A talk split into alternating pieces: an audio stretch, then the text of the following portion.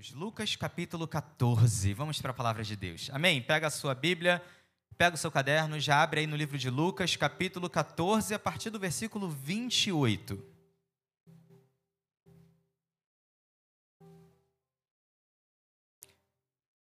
Glória a Deus. É uma breve mensagem, mas também com princípios muito poderosos que vão certamente abençoar você.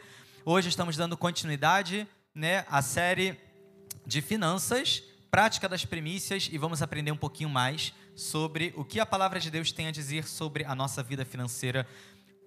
Lucas 14, 28 a 30 diz assim: Porquanto, qual de vós, desejando construir uma torre, primeiro não se assenta e calcula o custo do empreendimento e avalia se tem os recursos necessários para edificá-la? Para não acontecer que, havendo providenciados alicerces, mas não podendo concluir a obra, todas as pessoas que a contemplarem inacabada zombem dele, proclamando: Este homem começou grande construção, mas não foi capaz de terminá-la. Esse texto, se você for olhar o contexto, né, ver os versículos antes, os versículos depois, você vai ver que Jesus aqui fala sobre o custo de ser um discípulo. Então ele vai usar essa historinha aqui como uma metáfora para que a gente possa entender qual é o custo de nós verdadeiramente sermos um seguidor de Jesus. Amém? Qual é o custo de você ser um discípulo. Mas ele vai usar de uma história que, na verdade, também possui um ensino dentro. Então, é um ensino duplo. Jesus está falando sobre outro assunto, mas ele usa esse que ele trouxe aqui, né, essa historinha, para fazer uma metáfora com o que ele estava ensinando, mas essa metáfora também tem conteúdo. Também tem coisa para a gente aprender. Fez sentido? E quando eu, eu, li, né, eu li essa escritura, o Espírito Santo, uma vez, ele me ensinou um princípio muito importante a respeito de fé e prudência, que eu jamais vou me esquecer a respeito do que ele me ensinou. E esse texto estava no bloco de textos que ele me entregou para me ensinar sobre a fé e sobre a prudência. Muitas vezes nós né, achamos que fé e prudência podem ser coisas opostas, mas um dia o Senhor me ensinou que não são. Talvez você pense o seguinte: ah, a fé né, é crer, é a certeza daquilo que esperamos, como diz Hebreus 1.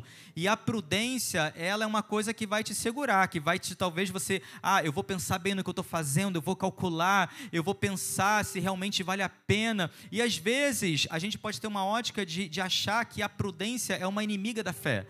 Porque a prudência sempre faz você, de uma certa forma, andar num passo um pouco mais devagar. Eu vou avaliar, eu vou pensar, eu vou analisar eu vou verificar se é possível cumprir tal coisa. Mas a fé diz que aquilo que você crê, tome isso como já recebido. Então, perceba como essas duas coisas parecem opostas, mas na verdade elas não são. Entenda o seguinte: esse texto aqui é muito bom para nos ensinar isso. Fé é enxergar a torre antes de ver. Ele diz: um homem desejou construir uma torre. Então a fé é o seguinte: é você um dia sonhar com a torre eu estou vendo a torre, eu estou pensando na torre, eu enxergo a torre antes de eu ver ela fisicamente. Isso é fé. A fé é a certeza daquilo que esperamos. Prudência é colocar em prática aquilo, né, ou cuidar daquilo que a minha fé pôde ver. Então a fé enxerga a torre, ela não está na minha frente, ela não tem paredes, eu não posso encostar nela, mas a fé vê. Primeira coisa, a prudência agora é eu me preparar, é eu agir para colocar então em ação aquilo que eu vi pela fé. Fez sentido para você? Essas duas coisas não são opostas, na verdade, elas são complementares. Então, eu desejo construir a torre. Na minha mente, no meu coração, eu posso ver a torre, eu posso ver o tamanho, eu posso ver a forma. Isso é fé. Agora, eu também calculo o valor, eu preparo os alicerces, eu me dedico à obra dessa torre. Isso é prudência. As duas coisas caminhando juntas. Tenha fé, mas conheça qual é a sua realidade. É isso que eu aprendo aqui em Lucas 14, 28 e 30. A prudência de você calcular o valor da torre não está eliminando o fato de que você pode realmente construí-la. Então a fé pode enxergar a torre, mas não depende só da fé, precisa haver uma ação também. E na ação, o Senhor inclui a prudência na ação de colocar, né, ou construir aquilo que ele entregou como visão. Então, primeiro eu creio, é uma visão dada. Mas para que eu construa isso, aí sim, prudência, ele diz: calcule. Porque se você não calcular, talvez você né, está enxergando algo além do que de fato que o Senhor entregou. E a gente vai falar sobre isso hoje também. Tem visões que são humanas, não são celestiais. Tem desejos que são do coração do homem, não do coração de Deus. Então a gente tem que entender quais são realmente os desejos do coração de Deus. Então tenha fé, mas conheça a sua realidade. Viva dentro do seu orçamento. Proponha-se construir aquilo que você pode pagar. É uma dica financeira um pouco óbvia, mas perceba, está na palavra. Está na palavra. Eu não estudei nada com relação a finanças, a economia, nem a contabilidade. Mas a palavra está me ensinando que eu preciso construir aquilo que eu posso pagar. Onde? Em Lucas capítulo 14, versos 28 a 30. Não gaste mais daquilo que você recebe. E é aí onde muitas pessoas começam a entrar em problemas financeiros, quando o ser humano começa a gastar mais daquilo que ele recebe. Não gaste mais daquilo que você recebe. Essa é uma realidade de sabedoria tanto natural quanto sobrenatural também. Ele vai dizer: Este homem começou grande construção, mas não foi capaz de terminá-la. Qual foi o motivo pelo qual Jesus apontou que esse homem não conseguiu terminar a construção? A falta de recursos necessários para construir.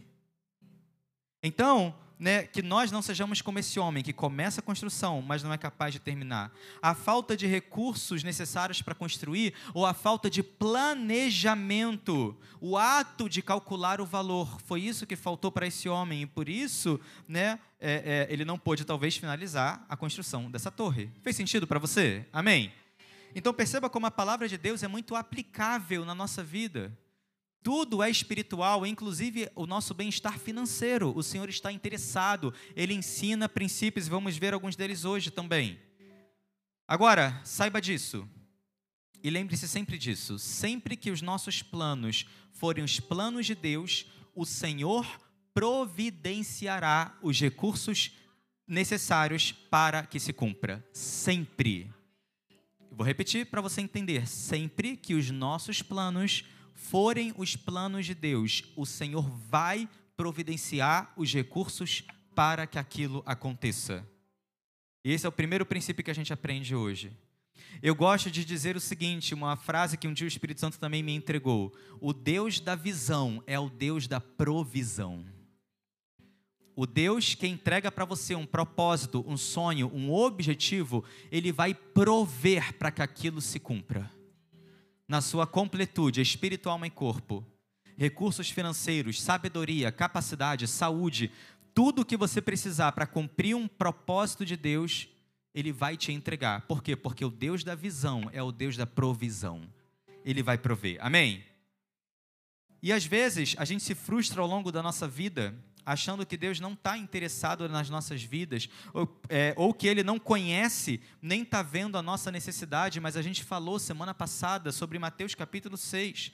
O próprio Jesus fala sobre não andarmos preocupados, porque o Senhor conhece a nossa necessidade. Agora, quando nós não temos o recurso necessário, a gente tem que fazer algumas perguntinhas. Porque se o Deus da visão é o Deus da provisão, mas eu estou vivendo a minha vida meus objetivos e meus sonhos e a provisão não está ali, tem alguma coisa em descompasso. Alguma coisa não está encaixada, né? Fa faz sentido aí para você?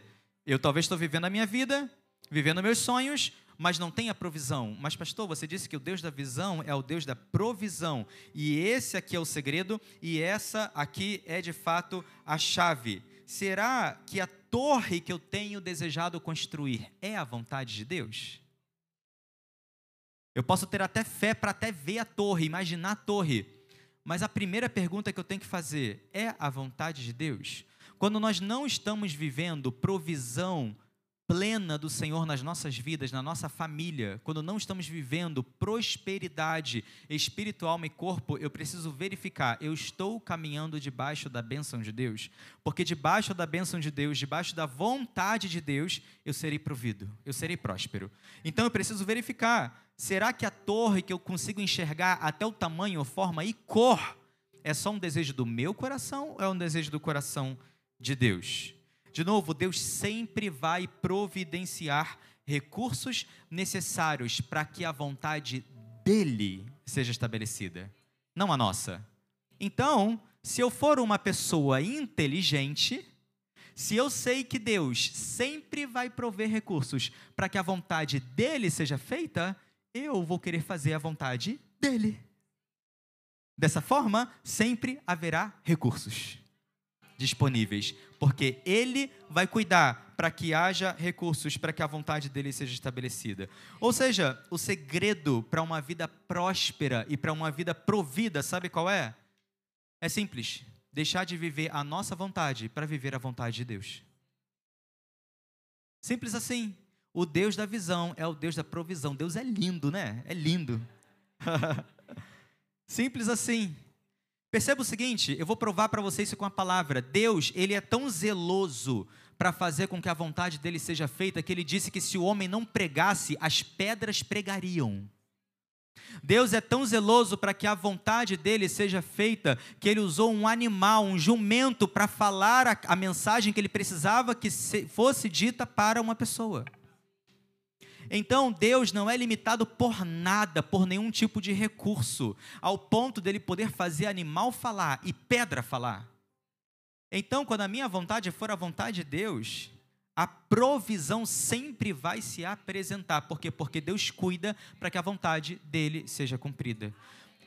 Muitas vezes nós vivemos em dificuldade financeira na nossa vida porque a gente está mais interessado com os nossos sonhos, os nossos planos e a nossa visão e não com os sonhos, planos e visão do Senhor. E existe uma promessa tão linda no livro de Isaías que diz que os sonhos de Deus né, são mais altos que os nossos, os planos do Senhor são mais altos, mais elevados, são melhores. E a gente fica vivendo no sofrimento e na falta porque eu quero ter, né, eu quero construir a cabana ou a casa X e Y, quando Deus te chamou para construir a torre JH. Então a gente bate cabeça no X quando Deus te apresentou a torre. Faz sentido? Ou o contrário, você quer construir uma grande torre, mas o Senhor está te convocando a construir uma linda casa.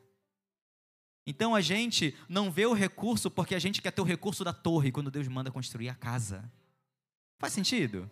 O Deus da visão é o Deus da provisão nós não deveríamos tentar encaixar Deus na nossa agenda financeira. Nós deveríamos nos encaixar nos propósitos e na agenda de Deus. Na agenda dele, o recurso sempre vai estar disponível. Amém? Glória a Deus. É um princípio tão, tão simples, mas tão profundo para nós. Glória a Deus. Então, dito isso, vamos olhar para alguns princípios presentes no livro da sabedoria, Provérbios. Abre comigo Provérbios. A gente vai olhar Deixa eu ver aqui quantos. Alguns hoje, poucos. Provérbios 27 e 23. Olha que lindo. A palavra de Deus é a vontade de Deus para nós. Então vamos até ela para descobrir isso. Provérbios 27 e 23. Conhece bem o estado das tuas ovelhas e presta atenção aos teus rebanhos. Olha que interessante, é um texto muito conectado com o que a gente leu sobre, sobre o homem tentando construir a torre aqui em Lucas. Ele diz: Conhece bem o estado das suas ovelhas e presta atenção aos seus rebanhos. Em outras palavras, calcule o custo, verifique os seus recursos, presta atenção em qual é a saúde do seu recurso. Ele diz: conheça o estado das suas ovelhas, verifica qual é a saúde do seu recurso. Amém? Talvez você possa virar para mim e dizer, pastor, mas olha só, quando eu leio esse versículo, para mim ele parece muito mais um versículo pastoral, ele parece mais um versículo é, ministerial sobre verifica o estado da sua ovelha, verifica, né, se a ovelha está bem ou está mal, se ela está triste ou está feliz para mim parece muito mais um versículo de cunho pastoral do que um texto que fala sobre finanças. Mas olha ali, depois de rebanho tem uma vírgula. Ele não terminou o assunto. Vamos olhar o versículo seguinte? Versículo 24. Ele diz: Porque as riquezas não são para sempre, e nada garante que uma coroa seja transmitida de geração em geração. Então perceba o seguinte: aqui, ovelha não está retratando pessoas, a ovelha está retratando recursos. Verifique bem o estado das suas ovelhas, verifique bem a sua situação financeira, verifique bem quais são os recursos que você possui. Por quê? Conhece bem o estado das suas ovelhas, porque as riquezas não são para sempre. Então, avalie as suas finanças. Verifique, conheça as suas limitações financeiras. De novo, isso daqui poderia estar sendo né, é, é, algo é, é sendo ensinado numa escola de economia, de contabilidade, mas estamos lendo a palavra de Deus. Estamos lendo princípios da palavra de Deus que estão falando sobre as nossas finanças. Pastor, de que forma, então, é, eu posso fazer isso? Porque esse aqui é o segundo princípio que eu aprendo hoje. Eu preciso verificar os meus recursos. Eu preciso analisar as minhas finanças. Sempre que a gente pega um texto bíblico fora de contexto, isso pode ser pretexto para heresia. De novo, lendo ele sozinho, parecia um texto muito pastoral. Ah, verifica se a ovelha está bem. Mas olha todo o contexto. Ele está falando sobre recursos. Então analise como estão os seus recursos. Como eu posso fazer isso, pastor? Vamos olhar outro provérbio. Provérbios 21, versículo 20. As riquezas não são para sempre e nada garante que uma coroa seja transmitida de geração em geração. Agora, olha o que diz Provérbios 21, 20. Na casa do sábio há riquezas poupadas e alimentos armazenados. O insensato, entretanto, engole tudo o que pode em um instante. Olha que interessante. Na casa do sábio há riquezas poupadas e alimentos armazenados. O insensato engole tudo o que pode em um só instante. Ou seja, a palavra está dizendo que poupar riquezas é atitude de homens e mulheres sábios. E homens e mulheres sábios são homens e mulheres guiados pelo Senhor. Amém? Glória a Deus. Então, poupar riquezas é atitude de homens e mulheres sábios. Basicamente, eu aprendo o seguinte: não gaste mais do que aquilo que você possui. E vá ao ponto né, onde você de fato evita crédito, evita parcela. Ao invés disso, faça reservas não é também ao ponto de você se tornar avarento no sentido de guardar, guardar, guardar, guardar, e isso limitar a sua generosidade.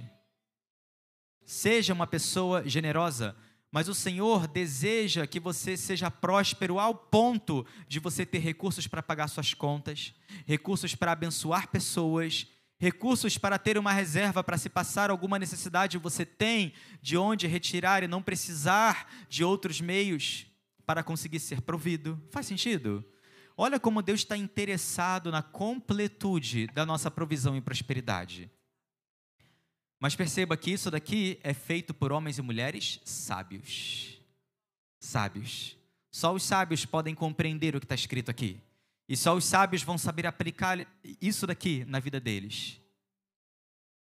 Mas adivinha só, você e eu podemos ser sábios. A sabedoria vem em conhecer a palavra. A sabedoria, como o Tiago diz, nós podemos pedir ao Senhor em oração. Ele diz: Vocês têm falta de sabedoria? Peça a Deus. Só peça. Senhor, me dá sabedoria. E talvez muitos de nós precisamos fazer essa oração, mas a gente tem feito a oração errada. Muitos de nós faz a oração: Senhor, me dá mais dinheiro. Quando o Senhor espera que a gente ore, Senhor, me dê mais sabedoria para administrar os recursos que o Senhor está confiando a mim. Ah, minha oração nunca é respondida, você está orando errado. Ora certo. Senhor, me dê sabedoria. Aí sim, o sábio vai saber fazer algo com seus recursos. Amém? Glória a Deus pela sua palavra, ele é lindo. Estou contigo, irmã, ele é lindo. e também tem aquelas dicas de vó, né, gente? Não vá ao mercado fazer compra com fome. Tem a dica humana do dia a dia que a gente também pode tomar posse, gente. Seja sábio até nesse ponto. Não vá para o Guanabara, para o Pão de Açúcar, para onde você for, com fome. Não vai. Toma um café da manhã reforçado, levanta e vai. Aí você só vai comprar o que precisa e não aquilo que teu olho e a tua gula está querendo. Por quê? Porque ele diz que o sábio, na casa do sábio, a riqueza poupada, mas o insensato engole tudo que pode de uma só vez. Tem gente que já abre o pacote do biscoito já antes de passar no caixa. Quem nunca passou o saquinho vazio ali de Cheetos? Quem nunca passou aquela caixinha de todinho vazia no caixa já? Eu bebi, mas vou pagar, né? Não vá para o mercado com fome. Glória a Deus. Gente, a, a, gente consegue extrair da palavra de Deus princípios e verdades até para isso.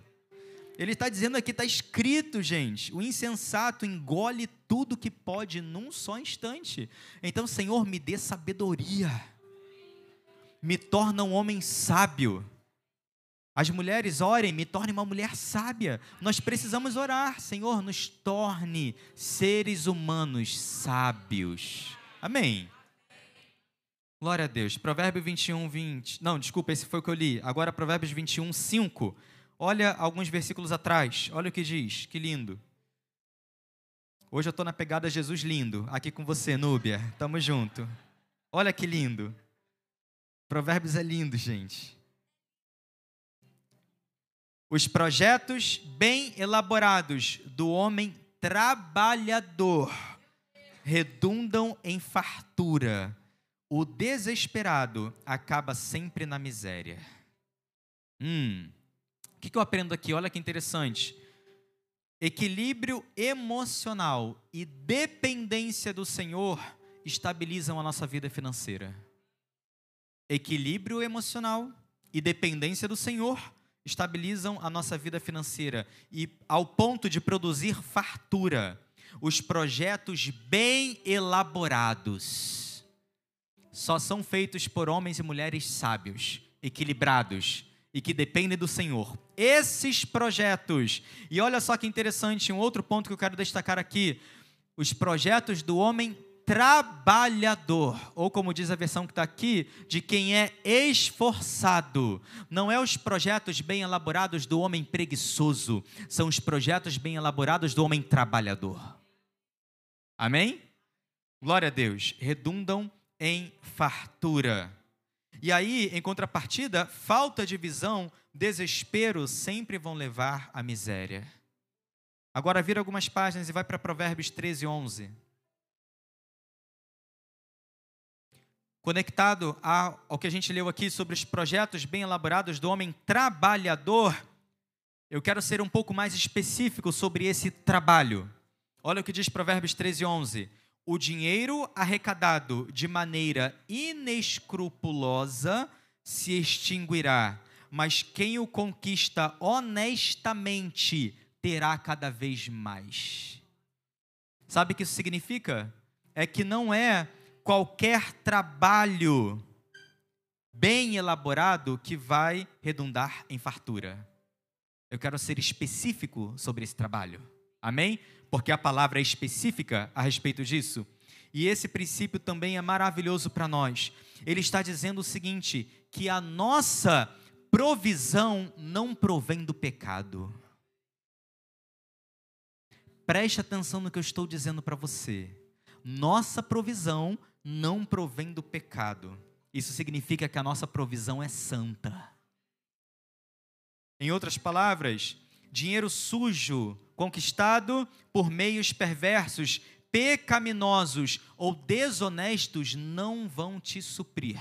Não importa a quantia que seja, a palavra está dizendo: esse dinheiro vai se extinguir, desaparecer, não será aproveitado, não terá proveito para nada. Então esse dinheiro não multiplica, ele não sustenta, ele não produz fruto. Amém? Então, existem formas de trabalho honestas, como também existem formas de trabalho desonestas. Existem formas santas de se trabalhar e conquistar o seu recurso. Existem formas ímpias e pecaminosas de se conseguir dinheiro. Prostituição, exploração, dentre várias outras. Você pode matematicamente conseguir muitos zeros na conta, mas o princípio de Deus é muito mais do que qualquer matemático poderia tentar convencer você de como ser próspero ou provido. Porque por mais que hajam muitos zeros na conta, a palavra está afirmando uma verdade e ninguém pode contra essa verdade. Isso vai se extinguir. Vai se extinguir. São pessoas sem felicidade e alegria plena, são pessoas sem amigos, sem família, são pessoas sem a bênção do Senhor. Pode ter a quantidade de zeros que quiser né, na conta bancária, mas aquilo não significa prosperidade espiritual, alma e corpo na vida dela. Certamente não significa. Então a gente precisa tomar cuidado, porque Provérbios está dizendo que existem duas formas de se arrecadar dinheiro. Uma delas é santa. E a santa eu acho maravilhoso porque ele traz uma promessa para essa. Então, em outras palavras, Deus está dizendo o seguinte: não é a vontade do Senhor que você defraude, que você roube, que você explore ou que você se prostitua para ser provido. Por quê? Porque a sua provisão não virá do pecado, não virá das formas desonestas, virá das formas honestas. Em contrapartida, o Senhor promete multiplicar o recurso santo.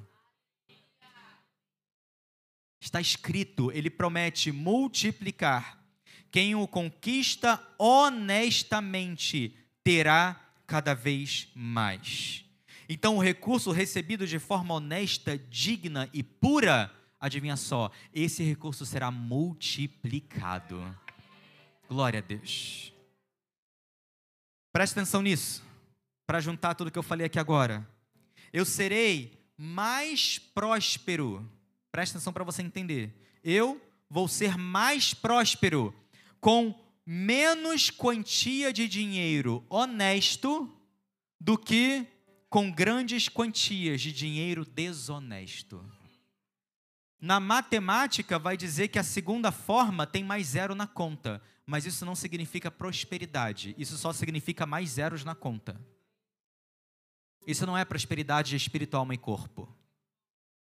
Então, eu serei mais próspero com menos zeros, talvez, na minha conta, mas aquele recurso é santo e é honesto, do que com mais zeros na minha conta, recebidos de forma desonesta, ímpia, impura. Fez sentido para você? E o diabo tem tentado enganar tantas pessoas, tantas pessoas através disso tantas pessoas, prometendo recursos e zeros, a troco de escravidão. São pessoas que podem ter muitos zeros em suas contas, mas elas são escravas do diabo.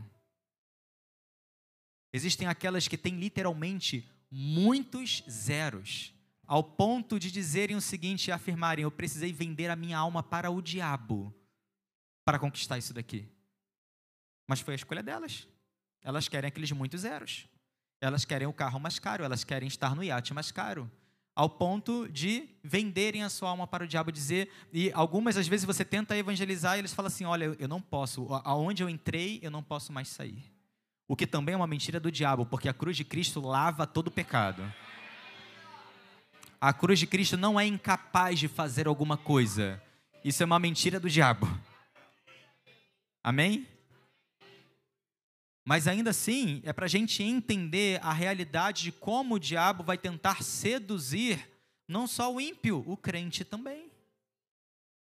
Amanhã pode bater na sua porta oportunidades de zeros em troca do reino. Lembra que a gente falou semana passada? Um segundo emprego, um terceiro emprego, três faculdades, quatro PHDs. Quanto tempo você tem para ler a palavra, conversar com o Senhor, estar na igreja local? Nenhum. Pode bater na sua porta amanhã. Porque o diabo prefira que você tenha mais zeros desta terra do que os tesouros celestiais na eternidade.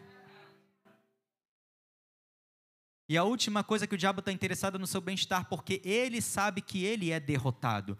E ele sabe que os zeros que podem talvez passar meses ou anos na sua conta bancária, ainda assim, a palavra diz que tudo vai se tornar pó um dia. Então, por mais que você e eu tenhamos muitos zeros em nossa conta bancária, um dia os zeros, os uns, os dois, os três e os quatro vão virar pó. Mas a palavra fala sobre um tesouro que é eterno. Eu prefiro muito mais o tesouro eterno do que os zeros passageiros. Muito mais. Precisamos ser homens e mulheres sábios. Provérbios 13, 22 para a gente fechar. O homem bom deixa sua herança para os filhos de seus filhos, mas toda a riqueza dos ímpios é acumulada para ser distribuída aos justos. Meu irmão, preste atenção no que está escrito aqui. É algo muito poderoso. Eu vou repetir para você entender. O homem bom deixa sua herança para os filhos de seus filhos, mas toda a riqueza dos ímpios é acumulada para ser distribuída aos justos. Glória a Deus. O Senhor está também trazendo mais uma promessa aqui. Ele diz: a riqueza do homem bom, ou desculpa, o homem bom deixa sua herança para os filhos dos seus filhos. Ele fala sobre uma bênção financeira atravessando até duas gerações adiante. Mas a segunda parte desse versículo é que eu acho ainda mais interessante. O Senhor afirmando que o recurso do ímpio vai ser acumulado para ser distribuído ao justo. Ou seja, o Senhor, na sua infinita sabedoria, vai saber manobrar o recurso para chegar aos filhos dele. O Senhor, na sua infinita sabedoria, vai saber manejar o recurso, e um dia, talvez, o recurso do ímpio pagou a tua conta, pagou o teu aluguel, a escola do teu filho, se tornou a semente na sua mão para lançar uma outra igreja. Deus, na sua infinita sabedoria, vai saber conduzir o recurso do ímpio, sendo acumulado para ser distribuído aos justos. Se você achava que não existe nada na palavra de Deus a respeito da sua vida financeira, eu vou convidar você a ler a sua Bíblia com mais atenção. Porque existem diversos e diversos e diversos princípios na palavra, onde o Senhor claramente, não tem como ser mais claro do que esses textos aqui, para você entender que é a vontade do Senhor que você e eu sejamos prósperos. Não necessariamente milionários, eu disse prósperos. Fica de pé onde você está. Glória a Deus. Você e eu precisamos conhecer as verdades da palavra. A gente precisa ter sabedoria, porque, como a própria Bíblia diz, sem conhecimento o povo perece. Então, existe sabedoria de Deus para o seu bolso não perecer, para a sua conta bancária não perecer. Assim como existe sabedoria para que a sua, sua saúde não pereça, para que né, a sua vida não pereça. Deus, Ele deseja entregar a nós vida e vida em abundância, prosperidade e prosperidade completa, espírito, alma e corpo. Amém?